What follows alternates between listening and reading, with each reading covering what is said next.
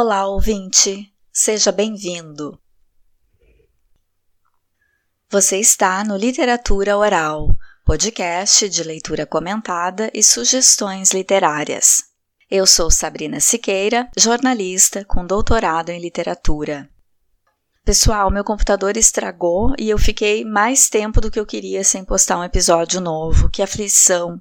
A minha ideia é sempre postar na segunda-feira, nunca ficar mais de uma semana sem um episódio novo, ainda mais durante a leitura de um romance. Mas eu vou procurar compensar postando mais de um episódio nesta semana. Desde o episódio 28, eu tô lendo Amor de Perdição, do escritor português Camilo Castelo Branco, livro de 1862. No último episódio, vimos que Simão Botelho tentou encontrar a Teresa Albuquerque no portão do quintal da moça à noite, conforme eles tinham marcado. Mas o primo dela, o vilão Baltazar Coutinho, com a ajuda do pai de Teresa, armou uma emboscada para matar Simão. Os dois empregados de Baltazar que foram matar Simão acabaram mortos e o protagonista baleado. E Teresa foi enviada para um convento e ficou espantada com o clima tóxico entre as freiras. São fofoqueiras, bebem demais, se envolvem em romances, enfim, um clima promíscuo para um convento. Amor de Perdição é comumente comparado a Romeu e Julieta, de Shakespeare, porque trata do amor entre dois jovens e famílias rivais.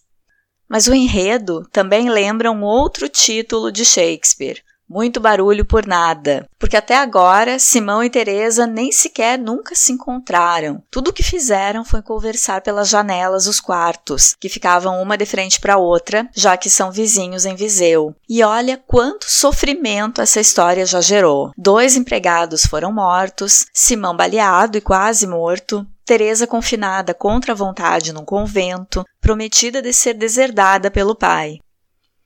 Para nós que somos leitores de outro momento histórico, que vivemos outros valores e somos acostumados a narrativas mais realistas, esse enredo romântico soa por vezes cômico ou até bobo.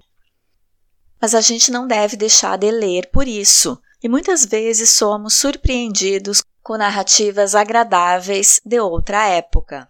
Eu tô achando Amor de Perdição com uma velocidade bem bacana. Não fica um capítulo sem que haja alguma ação.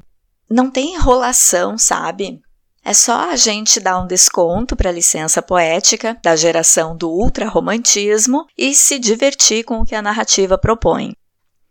Amor de Perdição é representativo da segunda geração do romantismo português, que ficou conhecida como geração ultrarromântica, pelos exageros, sentimentalismo exacerbado e referências à morte.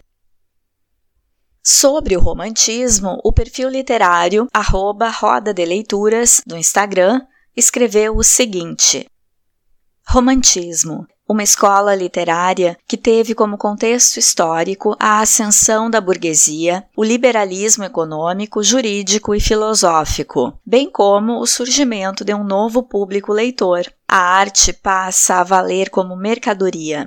O cidadão passou a ter acesso à leitura, surgiu um novo público que começou a consumir livros em larga escala. Escritores passaram a não depender mais do mecenato, puderam sobreviver com a venda de suas obras.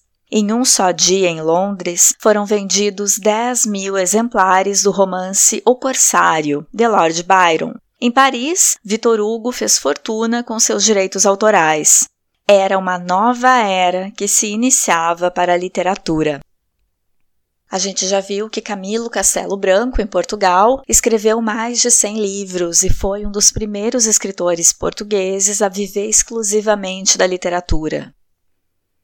Em Amor de Perdição, a gente estava vendo que no convento uma freira se ofereceu para ajudar Teresa com as cartas que ela quisesse escrever. E daí ela tem a chance de se comunicar com Simão. Vamos à leitura, ver o que acontece.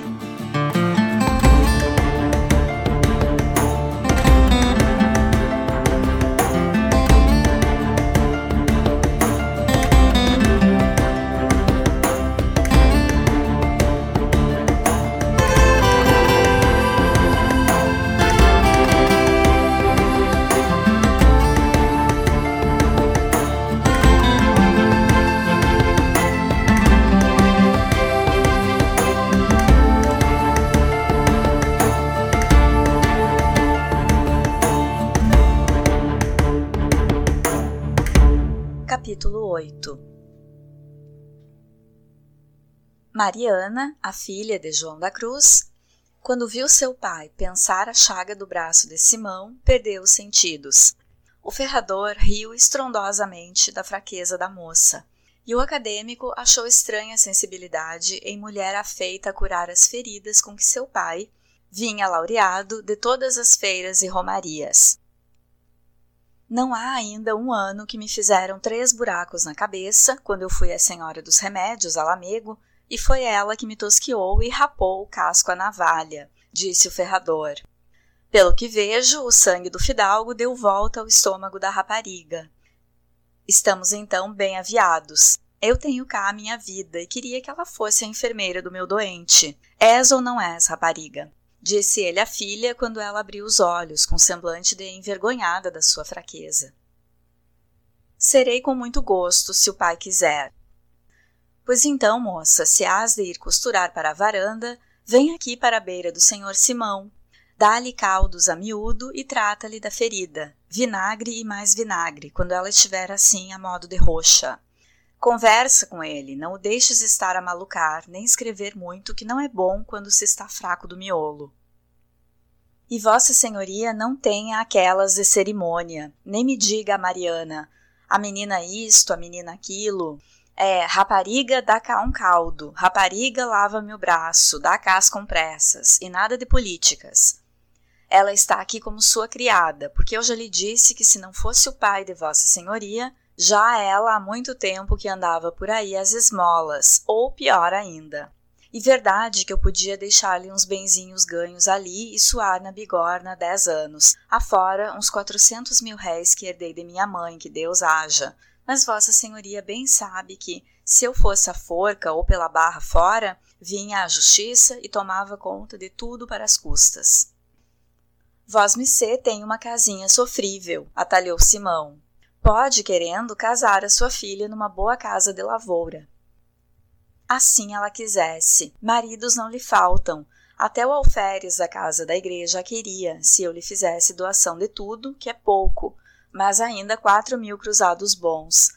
O caso é que a moça não tem querido casar, e eu, a falar a verdade, sou só e mais ela, e também não tenho grande vontade de ficar sem essa companhia, para quem trabalho como moiro.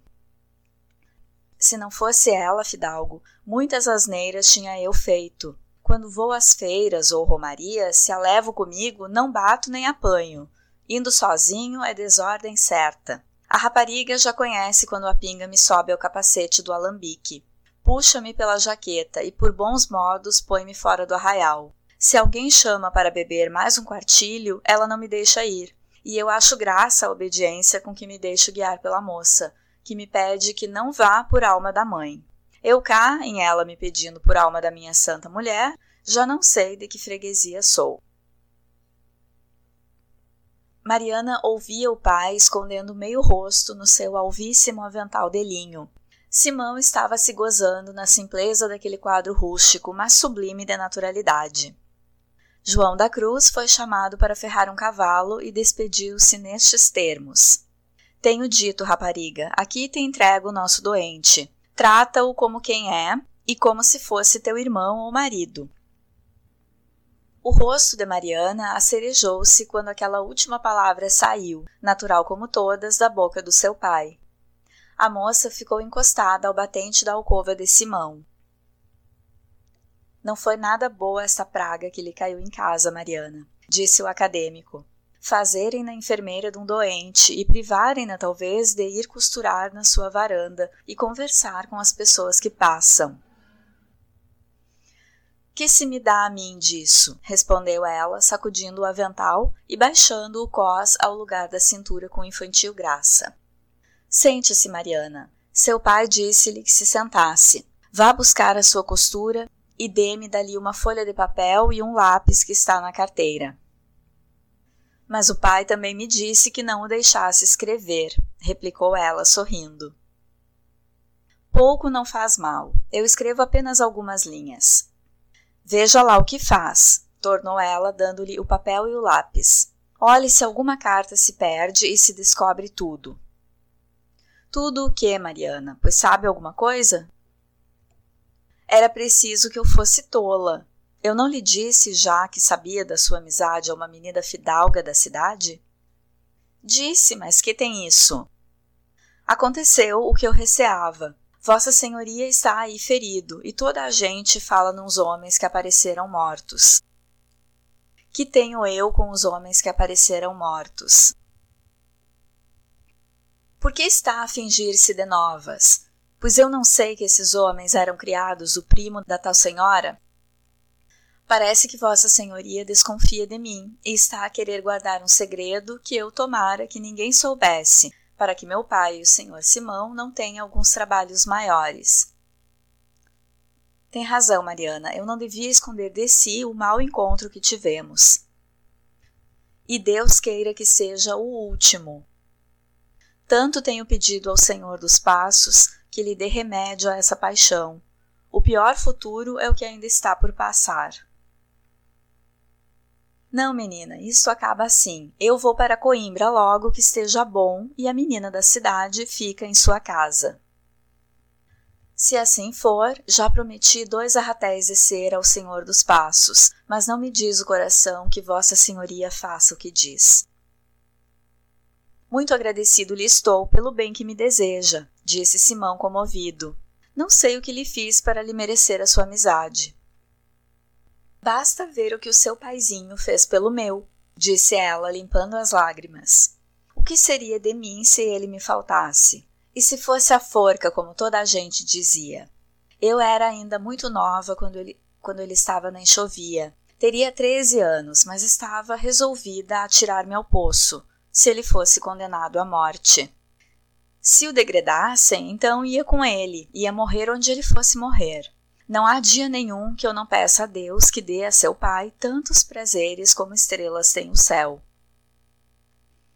Fui de propósito à cidade para beijar os pés a sua mãezinha e vi suas manas, e uma, que era mais nova, deu-me uma saia de lapim que eu ainda ali tenho guardada como uma relíquia. Depois, cada vez que ia à feira, dava uma grande volta para ver se acertava de encontrar a senhora Dona Ritinha à janela e muitas vezes vi o senhor Simão. E talvez não saiba que eu estava a beber na fonte quando Vossa Senhoria, há dois para três anos, deu muita pancada nos criados, que era mesmo um rebuliço que parecia o fim do mundo. Eu vim contar ao pai e ele caiu ao chão de dar risadas como um doido. Depois nunca mais o vi, senão quando Vossa Senhoria entrou com o tio de Coimbra, mas já sabia que vinha para esta desgraça, porque tinha tido um sonho em que via muito sangue, e eu estava a chorar porque via uma pessoa muito amiga a cair numa cova muito funda. Isso são sonhos, Mariana. São sonhos, são, mas eu nunca sonhei nada que não acontecesse. Quando meu pai matou o Almocreve, tinha eu sonhado que o via a dar um tiro no outro homem. Antes de minha mãe morrer, acordei eu a chorar por ela, e mais ainda viveu dois meses. A gente da cidade ri-se dos sonhos, mas Deus sabe o que isto é. Aí vem meu pai, senhor dos passos. Não vá ser alguma má nova. João da Cruz entrou com uma carta que recebera da pobre do costume. Enquanto Simão leu a carta escrita do convento, Mariana fitou os seus grandes olhos azuis no rosto do acadêmico, e a cada contração da fronte dele angustiava-se-lhe a ela o coração. Não teve mão da sua ânsia e perguntou: É notícia má?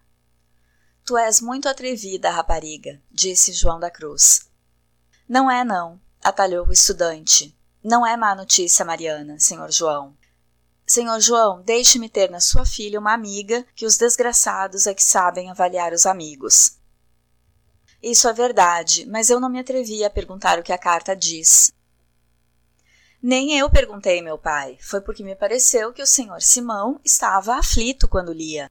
E não se enganou, tornou o doente, voltando-se para o ferrador. O pai arrastou Teresa ao convento.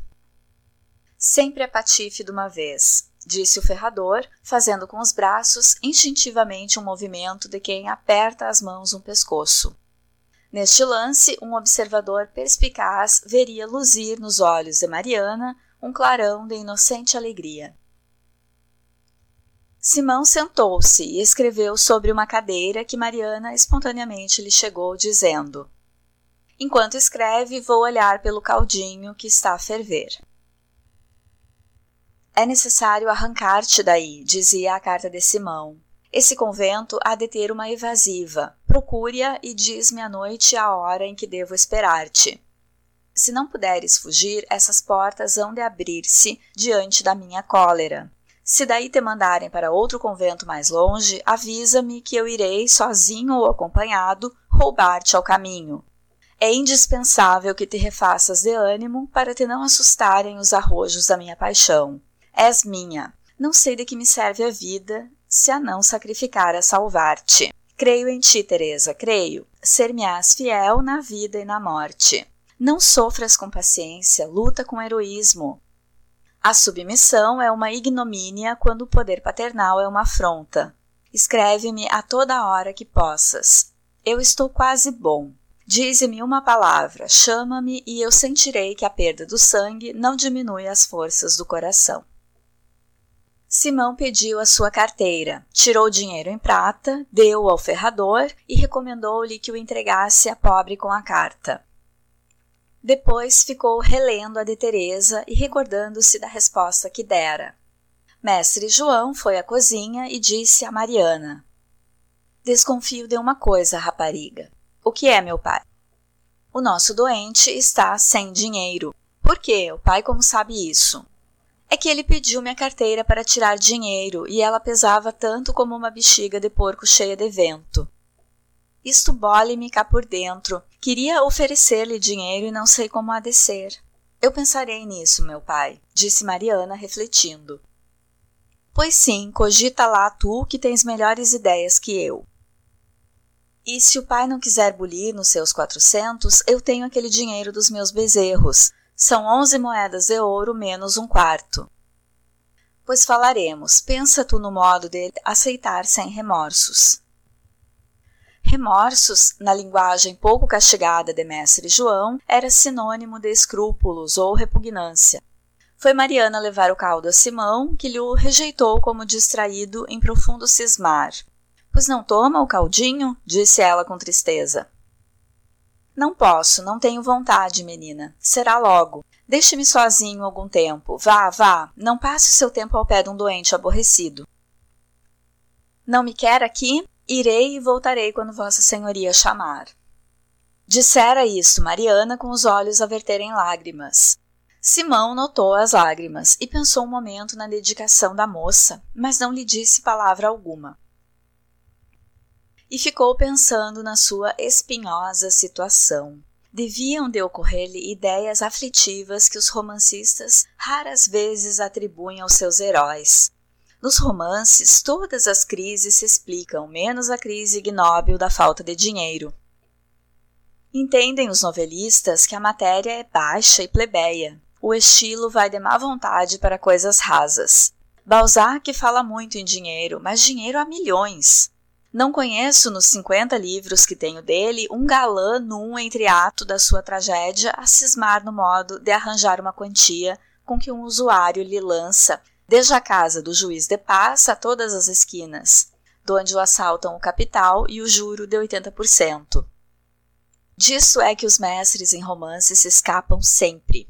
Bem sabem eles que o interesse do leitor se gela a passo, igual que o herói se encolhe nas proporções destes heróizinhos de botequim, de quem o leitor dinheiroso foge por instinto, e o outro foge também porque não tem que fazer com ele. A coisa é vilmente prosaica, de todo o meu coração confesso. Não é bonito deixar a gente vulgarizar-se o seu herói a ponto de pensar na falta de dinheiro, um momento depois que escreveu à mulher estremecida uma carta como aquela de Simão Botelho. Quem a lesse diria que o rapaz tinha postadas em diferentes estações das estradas do país carroças e folgadas parelhas de mulas para transportarem a Paris, a Veneza ou ao Japão a bela fugitiva. As estradas naquele tempo deviam ser boas para isso, mas não tenho certeza de que houvesse estradas para o Japão. Agora creio que há, porque me dizem que há tudo. Pois eu já lhes fiz saber, leitores, pela boca de mestre João, que o filho do corregedor não tinha dinheiro. Agora lhes digo que era em dinheiro que ele cismava quando Mariana lhe trouxe o caldo rejeitado. A meu ver, deviam atribuí-lo estes pensamentos. Como pagaria a hospitalidade de João da Cruz? Com que agradeceria os desvelos de Mariana? Se Teresa fugisse, com que recurso proveria a subsistência de ambos? Ora, Simão Botelho saíra de Coimbra com a sua mesada, que não era grande, e quase lhe absorvera o aluguel da cavalgadura e a gorjeta generosa que dera ao arreeiro, a quem devia o conhecimento do prestante ferrador. As relíquias desse dinheiro deras ele a portadora da carta naquele dia, má situação. Lembrou-se de escrever à mãe. Que lhe diria ele? Como explicaria a sua residência naquela casa? Deste modo, não iria ele dar indícios da morte misteriosa dos dois criados de Baltazar Coutinho? Além de que, sobejamente sabia ele que sua mãe o não amava, e a mandar-lhe algum dinheiro em segredo seria o escassamente necessário para a jornada até Coimbra. Péssima situação. Cansado de pensar, favoreceu a providência dos infelizes com um sono profundo. E Mariana entrara pé ante pé na sala e, ouvindo-lhe a respiração alta, aventurou-se a entrar na alcova. Lançou-lhe um lenço de caça sobre o rosto, em roda do qual zumbia um enxame de moscas. Viu a carteira sobre uma banqueta que adornava o quarto, pegou nela e saiu pé ante pé. Abriu a carteira, viu papéis que não soube ler e num dos repartimentos duas moedas de seis vinténs. Foi restituir a carteira ao seu lugar e tomou de um cabide as calças, colete e jaqueta espanhola do hóspede. Examinou os bolsos e não encontrou um ceitil. Retirou-se para um canto escuro do sobrado e meditou. Esteve meia hora assim e meditava angustiada a nobre rapariga. Depois ergueu-se de golpe, conversou longo tempo com o pai. João da Cruz escutou-a, contrariou-a, mas ia devencida sempre pelas réplicas à filha, até que afinal disse: Farei o que dizes, Mariana. Dá-me cá o teu dinheiro, que não vou agora levantar a pedra da lareira para bulir no caixote dos quatrocentos mil réis. Tanto faz um como outro. Teu é ele todo. Mariana deu-se pressa em ir à arca, donde tirou uma bolsa de linho com dinheiro em prata e alguns cordões, anéis e arrecadas. Guardou seu ouro numa boceta e deu a bolsa ao pai. João da Cruz aparelhou a égua e saiu. Mariana foi para a sala do doente. Acordou Simão. Não sabe? exclamou ela com semblante entre alegre e assustado, perfeitamente contrafeito. Que é, Mariana? Sua mãezinha sabe que Vossa Senhoria aqui está. Sabe? Isso é impossível. Quem lhe disse? Não sei. O que sei é que ela mandou chamar meu pai. Isso espanta-me. E não me escreveu? Não, senhor. Agora me lembro que talvez ela soubesse que o senhor aqui esteve e cuide que já não está, e por isso lhe não escreveu. Poderá ser? Poderá, mas quem lhe diria? Se isto se sabe, então podem suspeitar da morte dos homens.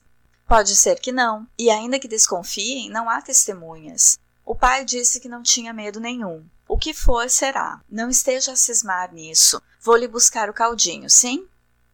Vá se quer, Mariana. O céu deparou-me em si a amizade de uma irmã.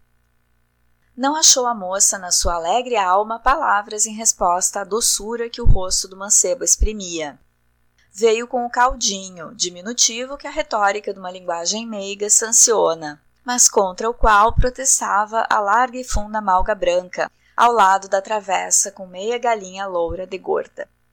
Tanta coisa! exclamou sorrindo Simão. Coma o que puder, disse ela corando. Eu bem sei que os senhores da cidade não comem em malgas tamanhas, mas eu não tinha outra mais pequena, e coma sem nojo que essa malga nunca serviu, que a fui eu comprar à loja, por pensar que Vossa Senhoria não quisera ontem comer por se atrigar da outra. Não, Mariana, não seja injusta, eu não tinha nem tenho vontade. Mas coma por eu lhe pedir. Perdoe o meu atrevimento. Faça de conta que é uma sua irmã que lhe pede. Ainda agora me disse que o céu me dava em si a amizade de uma irmã. Pois aí está. Simão achou tão necessário a sua conservação sacrifício como ao contentamento da carinhosa Mariana. Passou-lhe na mente, sem sombra de vaidade, a conjetura de que era amado daquela doce criatura. Entre si dizia que seria uma crueza mostrar-se conhecedor de tal afeição quando não tinha alma para lhe apremiar, nem para lhe mentir. Assim mesmo, bem longe de se afligir, lisonjeavam nos desvelos da gentil moça. Ninguém sente em si o peso do amor que se inspira e não comparte. Nas máximas aflições, nas derradeiras horas do coração e da vida, é grato ainda sentir-se amado quem já não pode achar no amor diversão das penas, nem soldar o último fio que se está partindo. Orgulho ou insaciabilidade do coração humano, seja o que for, no amor que não nos dá nós, graduamos o que valemos em nossa consciência. Não desprazia, portanto, o amor de Mariana ao amante apaixonado de Teresa. Isso será culpa no severo tribunal das minhas leitoras. Mas se me deixam ter opinião, a culpa de Simão Botelho está na fraca natureza, que é toda galas no céu, no mar e na terra, e toda incoerências absurdas e vícios no homem, que se aclamou a si próprio rei da criação, e nessa boa fé dinástica vai vivendo e morrendo. Duas horas se detivera João da Cruz fora de casa. Chegou quando a curiosidade do estudante era já sofrimento. Estará seu pai preso? disse ele a Mariana. Não me diz o coração, e o meu coração nunca me engana, respondera ela. E Simão replicara: E que lhe diz o coração a meu respeito, Mariana? Os meus trabalhos ficarão aqui? Vou lhe dizer a verdade, senhor Simão, mas não digo. Diga que lhe o peço, porque tenho fé no bom anjo que fala em sua alma. Diga. Pois sim, o meu coração diz-me que os seus trabalhos ainda estão no começo. Simão ouviu-a atentamente e não respondeu. Assombrou-lhe o ânimo essa ideia torva e afrontosa a singela rapariga. Pensará ela em me desviar de Teresa para se fazer amar? Pensava assim quando chegou o ferrador. Aqui estou de volta, disse ele com semblante festivo. Sua mãe mandou me chamar. Já sei. E como soube ela que eu estava aqui? Ela sabia que o fidalgo estivera cá, mas cuidava que Vossa Senhoria já tinha ido para Coimbra. Que lhe disse não sei nem perguntei, porque uma pessoa de respeito não se fazem perguntas. Dizia ela que sabia o fim a que o senhor viera esconder-se aqui. Ralhou alguma coisa, mas eu, cá como pude, acomodei-a e não há novidade. Perguntou-me o que estava o menino fazendo aqui depois que a fidalguinha fora para o convento. Disse-lhe que Vossa Senhoria estava adoentado de uma queda que dera do cavalo abaixo. Tornou ela a perguntar-me se o senhor tinha dinheiro, e eu disse que não sabia. E vai a ela foi dentro e voltou daí a pouco com este embrulho para eu lhe entregar. Aí o tem tal e qual, não sei quanto é. E não me escreveu? Disse-me que não podia ir à escrivaninha, porque estava lá o senhor corregedor, respondeu com firmeza mestre João. E também me recomendou que não lhe escrevesse Vossa Senhoria senão de Coimbra, porque se seu pai soubesse que o menino cá estava, ia tudo raso lá em casa. Ora aí está. E não lhe falou nos criados de Baltazar? Nem um pio. Lá na cidade ninguém já falava nisso hoje. E que lhe disse da senhora Dona Teresa? Nada, senão que ela fora para o convento. Agora deixe-me ir amantar a égua que está a escorrer em fio. Ó oh, rapariga, traze-me cá a manta. Enquanto Simão contava onze moedas menos um quartilho, maravilhado da estranha liberalidade, Mariana, abraçando o pai no repartimento vizinho da casa, exclamava: Arranjou muito bem a mentira. Ó, oh, rapariga, quem mentiu foste tu. Aquilo lá o arranjaste tu com essa tua cabecinha. Mas a coisa saiu ao pintar, hein? Ele comeu aqui nem confeitos. Anda lá que ficaste sem os bezerros, mas lá virá tempo em que ele te dê bois a troco de bezerros. E não fiz isso por interesse, meu pai, atalhou ela ressentida. Olha o milagre, isso sei eu. Mas como diz lá o ditado, quem semeia, colhe. Mariana quedou pensativa e dizendo entre si: Ainda bem que ele não pode pensar de mim o que meu pai pensa. Deus sabe que não tenho esperanças nenhumas interesseiras no que fiz. Simão chamou o ferrador e disse-lhe: Meu caro João, se eu não tivesse dinheiro, aceitava sem repugnância os seus favores, e creio que vós missemos faria sem esperança de ganhar com eles. Mas, como recebi esta quantia, há de consentir que lhe dê parte dela para os meus alimentos. Motivos de gratidão a dívidas que não se pagam. Ainda me ficam muitos para nunca me esquecer de si e de sua boa filha. Tome este dinheiro. As contas fazem-se no fim, respondeu o ferrador, retirando a mão. E ninguém nos há de ouvir se Deus quiser. Precisando eu de dinheiro, cá venho. Por ora, ainda está a capoeira cheia de galinhas e o pão cose-se todas as semanas. Mas aceite, instou Simão, e dê-lhe a aplicação que quiser. Em minha casa ninguém dá lei senão eu, replicou o mestre João, com simulado enfadamento. Guarde lá o seu dinheiro, fidalgo, e não falemos mais nisso, se quer que o negócio vá direito até o fim. E Vito sério. Nos cinco subsequentes dias recebeu Simão regularmente cartas de Teresa, umas resignadas e confortadoras, outras escritas na violência exasperada da saudade. Em uma dizia: meu pai deve saber que estás aí, e enquanto aí estiveres, de certo me não tira do convento. Seria bom que fosses para Coimbra e deixássemos esquecer a meu pai os últimos acontecimentos.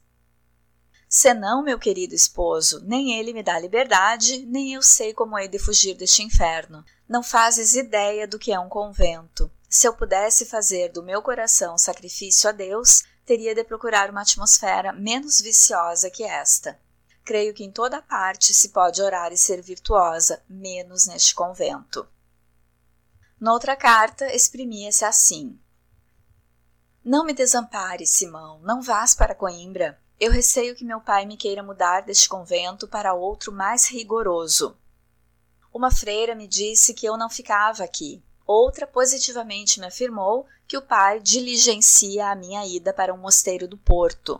Sobretudo, o que me aterra, mas não me dobra, é saber eu que o intento do Pai é fazer-me professar. Por mais que imagine violências e tiranias, nenhuma vejo capaz de me arrancar os votos. Eu não posso professar sem ser noviça um ano e ir a perguntar três vezes. Hei de responder sempre que não. Se eu pudesse fugir daqui, ontem fui à cerca e vi lá uma porta de carro que dá para o caminho, soube que algumas vezes aquela porta se abre para entrar em carros de lenha, mas infelizmente não se torna a abrir até o princípio do inverno. Se não puder antes, meu Simão, fugirei nesse tempo.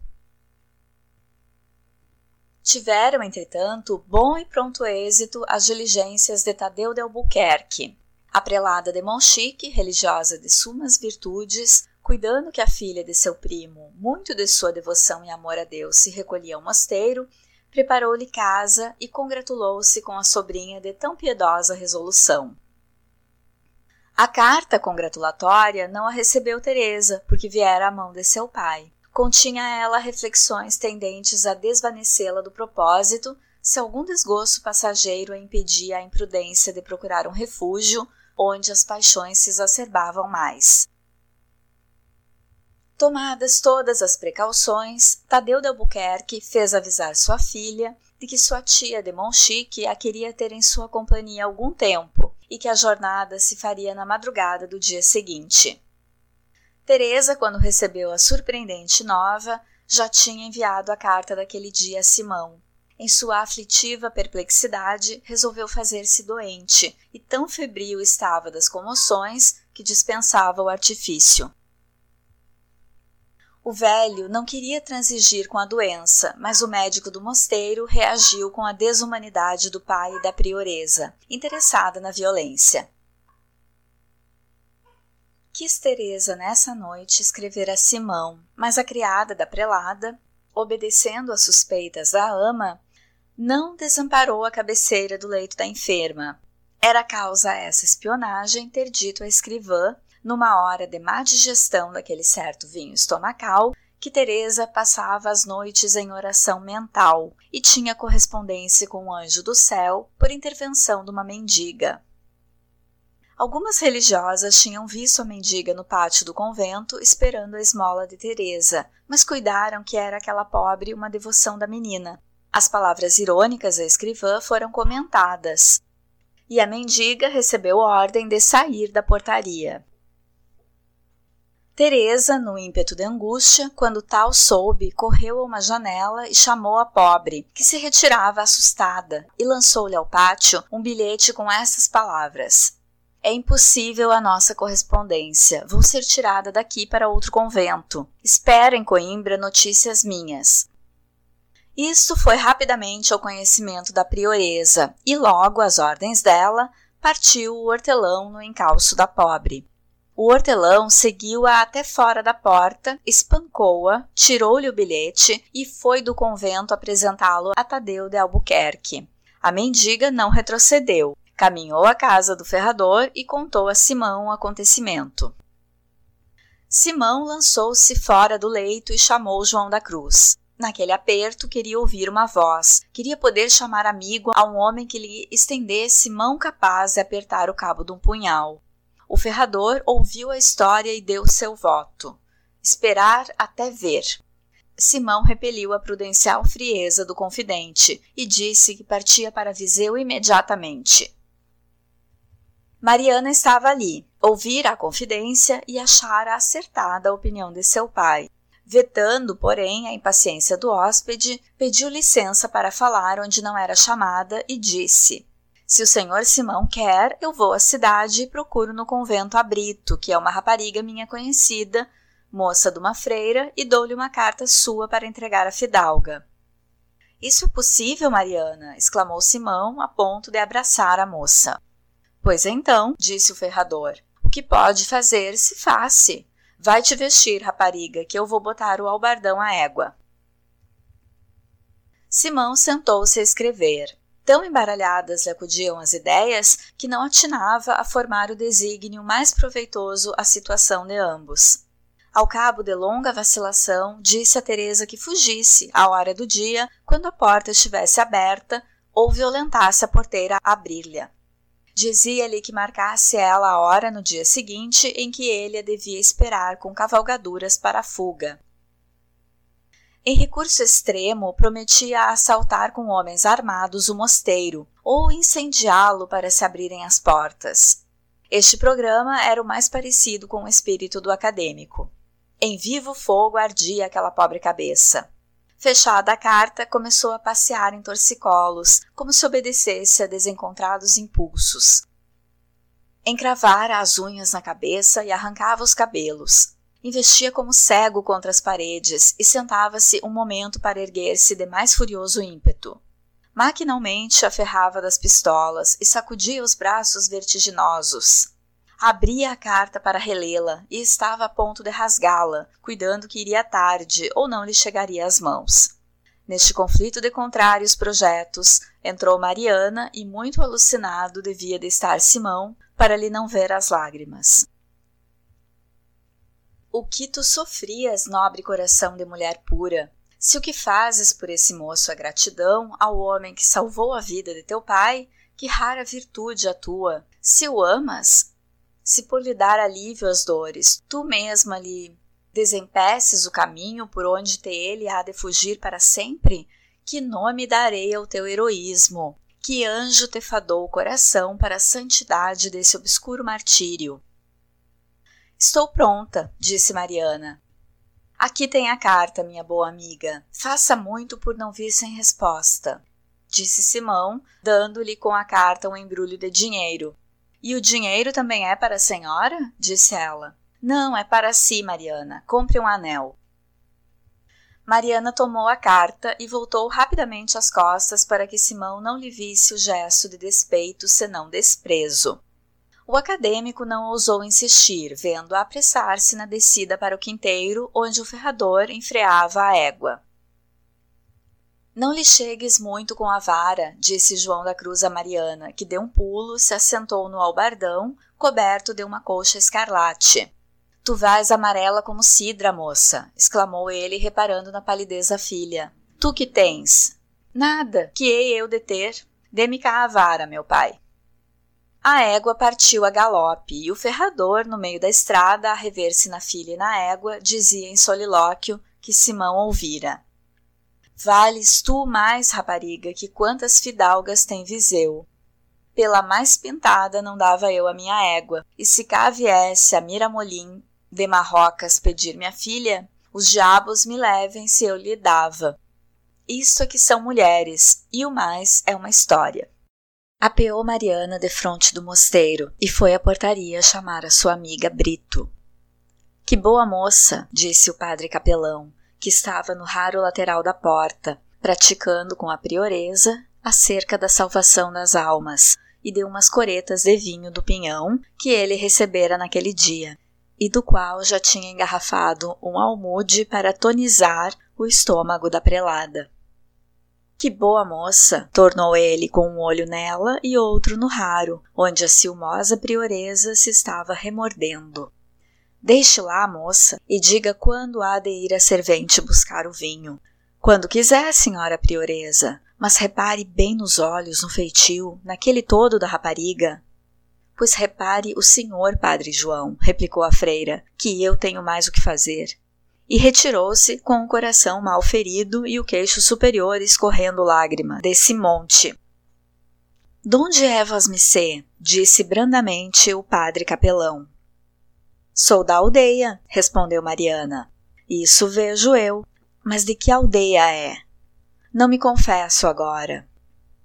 Mas não faria mal se se confessasse a mim, menina, que sou padre. Bem vejo. Que mau gênio tem, é isto que vê. Quem procura cá no convento? Já disse lá para dentro quem procuro. Mariana, és tu? Anda cá. A moça fez uma cortesia de cabeça ao padre capelão e foi ao locutório de onde vinha aquela voz.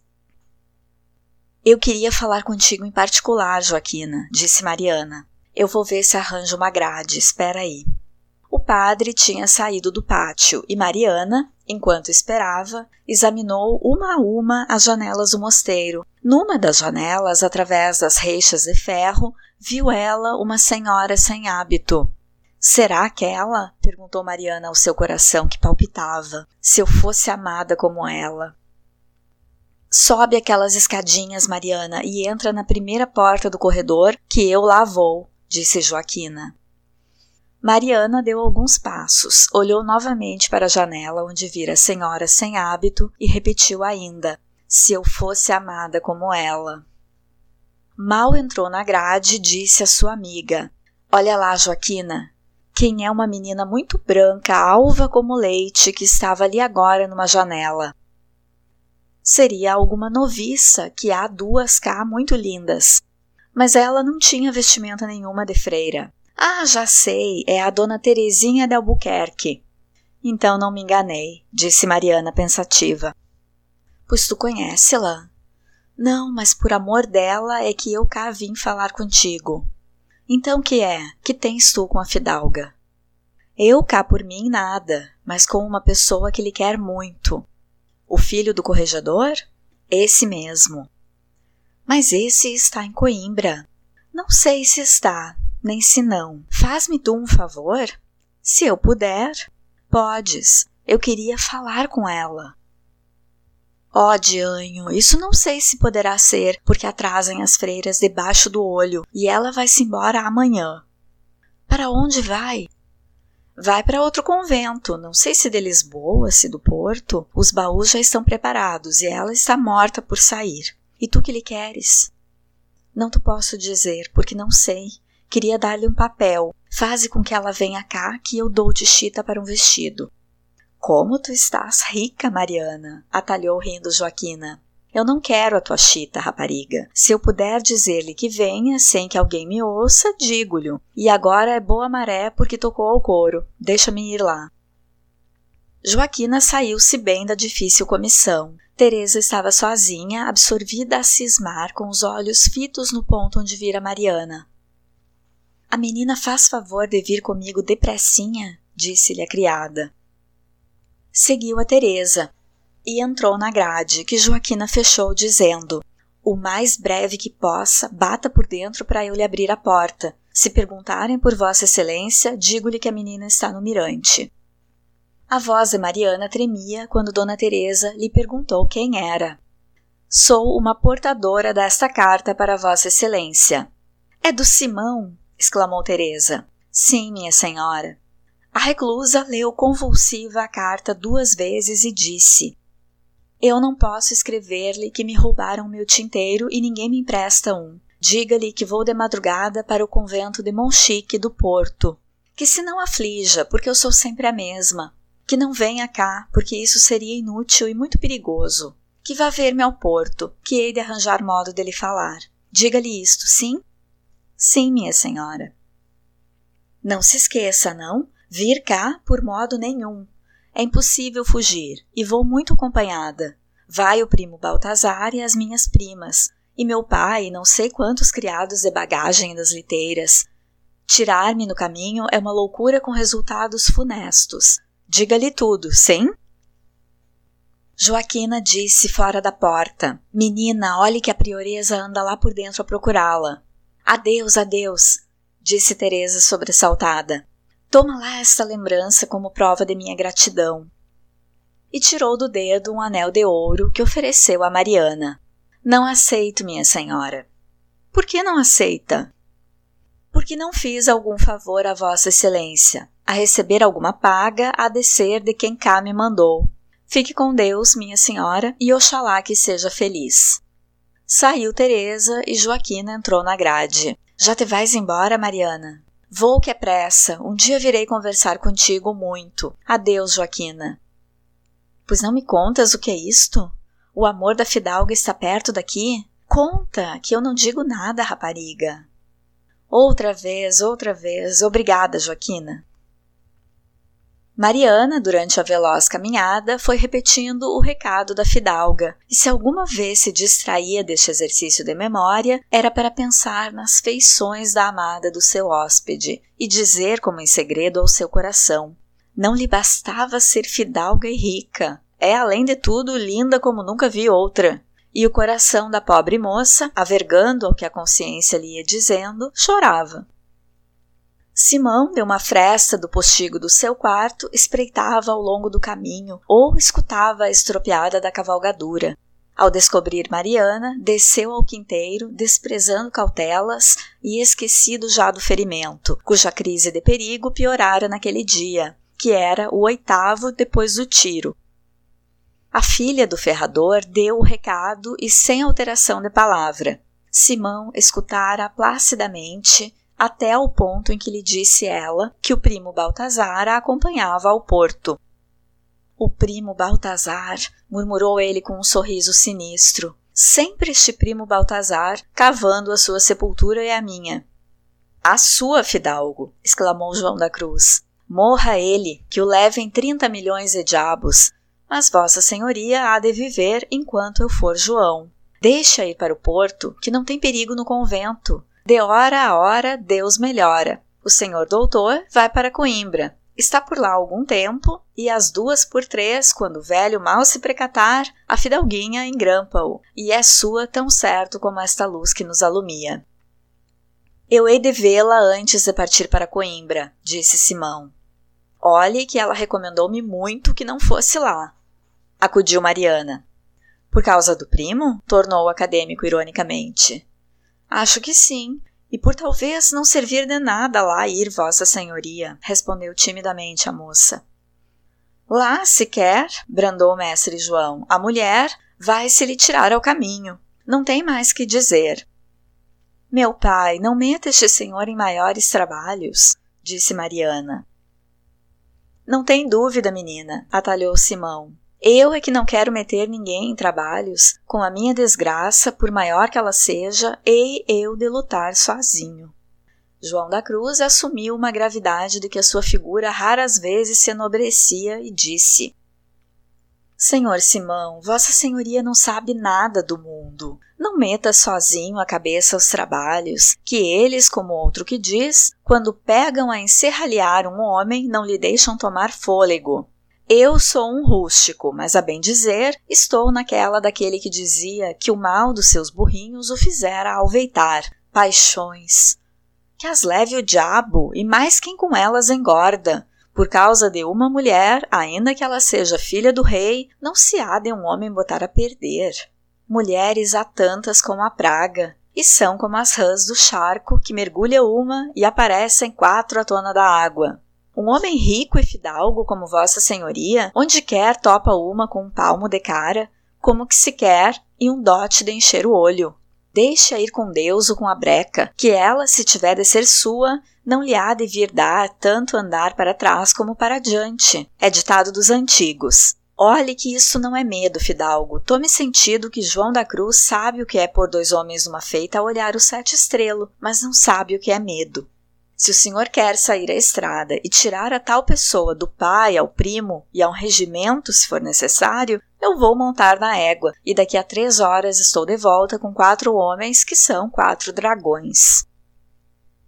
Simão fitara os olhos chamejantes no do ferrador e Mariana exclamara, ajuntando as mãos sobre o seio: Meu pai, não lhe dê esses conselhos. Cala-te aí, rapariga, disse mestre João. Vai tirar o albardão à égua, a manta e bota-lhe seco. Não és aqui chamada. Não vá aflita, senhora, disse Simão à moça, que se retirava amargurada. Eu não aproveito alguns dos conselhos de seu pai. Ouço com boa vontade, porque sei que quero o meu bem, mas hei de fazer o que a honra e o coração me aconselharem. Ao anoitecer, Simão, como estivesse sozinho, escreveu uma longa carta, da qual extratamos os seguintes períodos. Considero-te perdida, Teresa. O sol de amanhã pode ser que eu não o veja. Tudo em volta de mim tem uma cor de morte. Parece que o frio da minha sepultura me está passando o sangue e os ossos. Não posso ser o que tu querias que eu fosse. A minha paixão não se conforma com a desgraça. Eras a minha vida, tinha certeza de que as contrariedades me não privavam de ti. Só o receio de perder-te me mata. O que me resta do passado é a coragem de ir buscar uma morte digna de mim e de ti. Se tens força para uma agonia lenta, eu não posso com ela. Poderia viver com a paixão infeliz, mas este rancor sem vingança é um inferno. Não hei de dar barata à vida, não. Ficará sem mim, Teresa. Mas não haverá aí um infame que te persiga depois da minha morte. Tenho ciúmes de todas as tuas horas. Hás de pensar com muita saudade no teu esposo do céu, e nunca tirarás de mim os olhos da tua alma para veres ao pé de ti o miserável que nos matou a realidade de tantas esperanças formosas. Tu verás esta carta quando eu já estiver num outro mundo, esperando as orações das tuas lágrimas. As orações. Admiro-me dessa faísca de fé que me alumia nas minhas trevas. Tu dera-me com o amor à religião, Teresa. Ainda creio, não se apaga a luz que é a tua, mas a providência divina desamparou-me. Lembra-te de mim. Vive para explicares ao mundo com a tua lealdade a uma sombra a razão por que me atraíste a um abismo escutarás com glória a voz do mundo, dizendo que eras digna de mim. A hora em que leres esta carta. Não o deixaram continuar as lágrimas, nem depois a presença de Mariana. Vinha ela por a mesa para a ceia, e quando desdobrava a toalha, disse em voz abafada, como se a si mesma somente o dissesse: É a última vez que ponho à mesa o senhor Simão em minha casa. Por que diz isso, Mariana? Porque me diz o coração. Desta vez, o acadêmico ponderou supersticiosamente os ditames do coração da moça e, com o silêncio meditativo, deu-lhe a ela a evidência antecipada do vaticínio. Quando voltou com a travessa da galinha, vinha chorando a filha de João da Cruz. Chora com pena de mim, Mariana, disse Simão enternecido.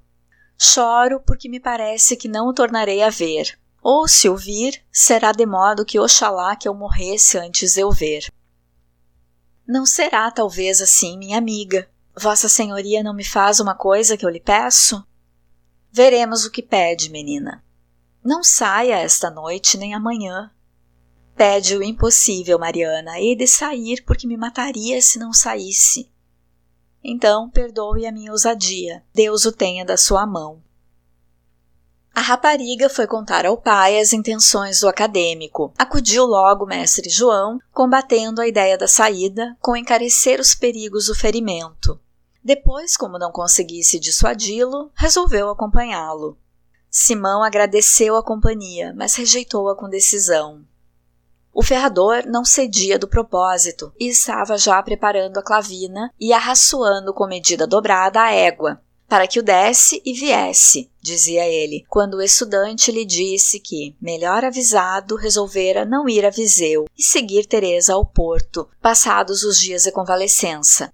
Facilmente o acreditou João da Cruz. Mas Mariana, submissa sempre ao que o seu coração lhe bacorejava, duvidou da mudança e disse ao pai que vigiasse o fidalgo. Às onze horas da noite, ergueu-se o acadêmico e escutou o movimento interior da casa. Não ouviu o mais ligeiro ruído, a não ser o rangido da égua na manjedoura. Escorvou de pólvora nova as duas pistolas. Escreveu um bilhete sobrescritado a João da Cruz e ajuntou a carta que escrevera a Teresa. Abriu as portas da janela do seu quarto e passou dali para a varanda de pau, da qual o salto à estrada era sem risco.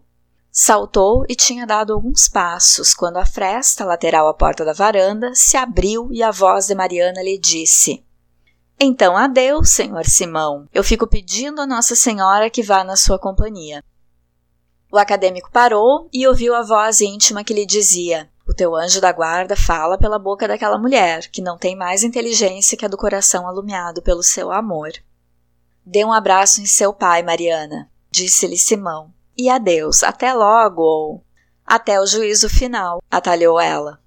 O destino há de cumprir-se, seja lá o que o céu quiser. Tinha Simão desaparecido nas trevas quando Mariana acendeu a lâmpada do santuário e ajoelhou orando com o fervor das lágrimas. Era uma hora e estava Simão defronte do convento, contemplando uma a uma as janelas, e nenhuma vira da clarão de luz, só a do lampadário do sacramento se coava beça e pálida na vidraça de uma fresta do templo. Sentou-se nas escaleiras da igreja e ouviu ali, imóvel às quatro horas. Das mil visões que lhe relancearam no atribulado espírito, a que mais a miúdo se repetia era a de Mariana suplicante com as mãos postas, mas ao mesmo tempo cria ele ouvir os gemidos de Teresa, torturada pela saudade, pedindo ao céu que a salvasse das mãos de seus algozes. O vulto de Tadeu da Buquerque, arrastando a filha a um convento, não lhe afogueava a sede da vingança. Mas cada vez que lhe acudia à mente a imagem odiosa de Baltazar Coutinho, instintivamente as mãos do acadêmico se asseguravam da posse das pistolas. Às quatro horas e um quarto, acordou a natureza toda em hinos e aclamações, ao raiar da alva. Os passarinhos trinavam na cerca do mosteiro, melodias interrompidas pelo toque solene das ave-marias na torre.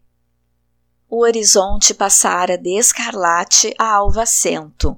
A púrpura da aurora, como labareda enorme, desfizera-se em partículas de luz que ondeavam no declive das montanhas, e se distendiam nas planícies e nas várzeas, como se o anjo do Senhor, a voz de Deus, viesse desenrolando aos olhos da criatura as maravilhas do repontar de um dia festivo.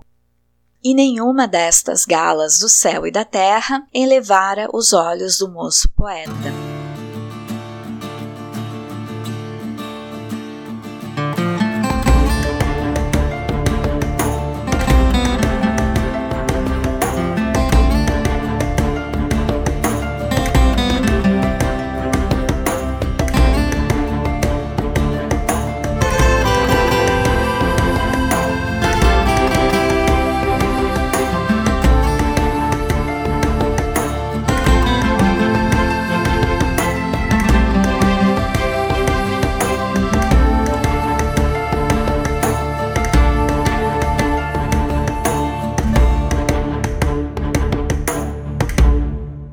Hoje vimos que Simão está se recuperando na casa de João da Cruz, sendo cuidado por Mariana, filha do ferrador, e Teresa fica sabendo que será transferida para um convento na cidade do Porto. Ai, gente, eu tô com nojo do Simão e da Teresa. É muito protagonismo, são muito mimados. Todo mundo tem que ficar mobilizado para fazer a vontade dos bonitos. Dois homens já morreram. No capítulo lido hoje, a mendiga que leva as cartas de Teresa foi espancada por levar uma carta dela pelo hortelão do convento. O Simão escreve que a Teresa fuja e que, se for preciso, haja com violência contra a pessoa que guarda a porta do convento. Peraí um pouquinho. A vida deles, a felicidade deles, vale tanto mais porque nasceram ricos? Acho que os leitores da época do romantismo, quando o Amor de Perdição foi lançado, em 1862, não se faziam essas perguntas. Davam como certo que tudo tinha de ser feito pela felicidade da mocinha da história, só que a gente pode fazer esses questionamentos.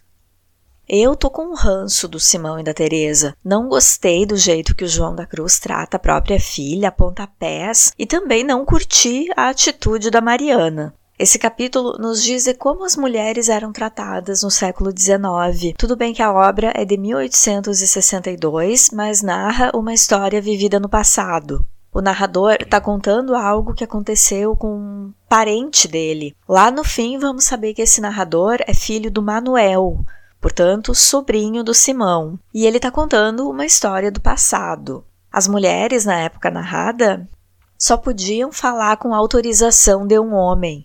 Olha como João da Cruz ralha com a Mariana quando ela se expressa sem ter sido convidada a se manifestar. E a Teresa tem de fazer tudo o que o pai dela queria. A opinião dela não conta.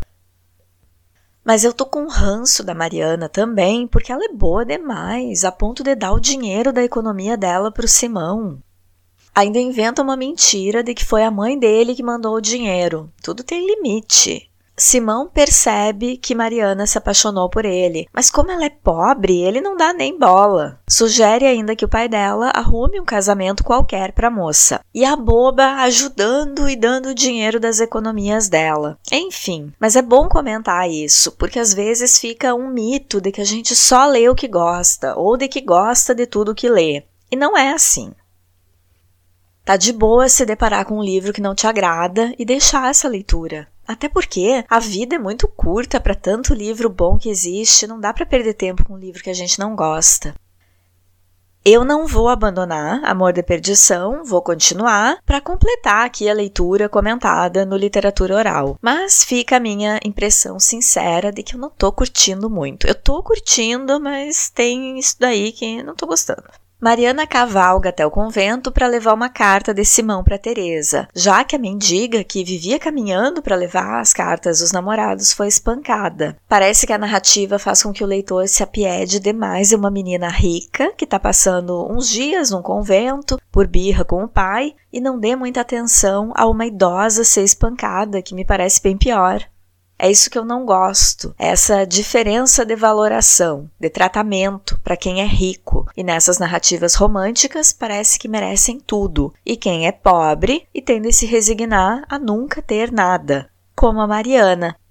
É muito nobre essa personagem ajudar o cara que preteriu o sentimento dela, mas não precisa dar o dinheiro das economias, né, amiga? Assim como na vida a gente não precisa aceitar sem questionar que alguém tenha privilégio só porque nasceu com determinado sobrenome ou cor de pele ou condição social, a gente pode exercitar essa indignação questionadora quando está lendo, fazer esse exercício de tratamentos diferentes com as personagens e se perguntar por quê? Quando Mariana chega no convento, ela pede por uma amiga que faz a limpeza lá, a Joaquina. E pela forma como a menina atende, dá para ver que o convento é quase como um presídio, nem a faxineira tem liberdade. Mariana me lembra uma outra personagem muito nobre, que se vê em um triângulo amoroso e, mesmo sendo preterida, ajuda o casal. É a Rebecca do clássico romance histórico de Walter Scott, Ivanhoe, ou Ivanhoé, que é como se escreve. Rebeca é a grande personagem desse romance de cavalaria. É uma judia que também trata dos ferimentos do seu amado, o Wilfred de Ivanhoé, e depois ele casa com a Rovena. A diferença entre ela e a Mariana é que Rebeca é uma judia muito rica. E a Mariana é pobre. E mesmo sendo pobre, ela pega suas economias para ajudar Simão, que está sem receber a mesada do pai e se vê sem dinheiro. Simão ficar sem dinheiro é uma inovação de Camilo Castelo Branco no romantismo. O narrador mesmo fala que heróis românticos nunca tinham esse tipo de problema e que os romancistas raras vezes falam em dificuldade financeira para não enfadar o público. Ele cita que não tem um galã de Balzac sem dinheiro. O fato de Simão ter que pensar em como viveria com Teresa, como sustentaria a si a mulher, coloca Amor de Perdição mais perto das obras realistas e faz de Simão um herói meio prosaico. Ele adormece pensando nos problemas financeiros e Mariana tem que enxotar do seu rosto um enxame de moscas que está rondando ali nos ferimentos do rapaz. Isso não é muito comum nos heróis românticos. Sem saber, ele aceita o dinheiro da Mariana, de quem ele tinha dito para o pai que podia até conseguir um casamento mais ou menos, já que tinha uma casinha. Quer dizer, ela tinha não só uma casinha, mas uma boa economia que salva ele próprio. Quer dizer, o tipo de casamento, de pretendente que uma mulher conseguiria naquele tempo dependia de quanto dinheiro ou bens a família dela tivesse. Será que isso mudou? Ou meio que as relações ainda se dão dentro das mesmas esferas de condição social e financeira? Introduzir na narrativa essa informação do protagonista em apuros financeiros pode ter sido uma estratégia do escritor para criar uma aura de veracidade da história. Lembrem que Camilo Castelo Branco começa contando que houve um Simão na família dele, que ficou preso no mesmo presídio que ele, Camilo. A menção a dinheiro é tão realista que colabora com uma capa de veracidade nessa história, parcialmente biográfica do tio do escritor. Só que não é a história do Simão verdadeiro, tá? João da Cruz cita uma atitude do Estado se a filha ficasse órfã. O Estado interferiria pegando todo o dinheiro deixado para Mariana. Mais uma crítica do escritor de algo que talvez acontecesse com os mais pobres naquele período sentenciando as meninas órfãs à miséria quando os pais morriam condenados por algum crime. Eu parei a leitura no capítulo 10, quando Simão está de madrugada na frente do convento, esperando a comitiva que vem buscar Teresa para transportá-la ao convento na cidade do Porto, e disposto a brigar pela garota. Por falar no número dos capítulos, nessa versão que eu tô lendo, que eu peguei na internet, em domínio público, não consta o capítulo 9, mas não tem nenhuma lacuna na história, então acho que só faltou um número marcando o capítulo mesmo. Por hoje eu fico por aqui. No próximo episódio, continua a leitura de Amor de Perdição, de Camilo Castelo Branco. Fiquem bem, se cuidando, que a vacina está quase aí, apesar dos esforços do governo Messias Bolso para que muitos brasileiros morressem sem vacina. Um abraço e até o próximo Literatura Oral.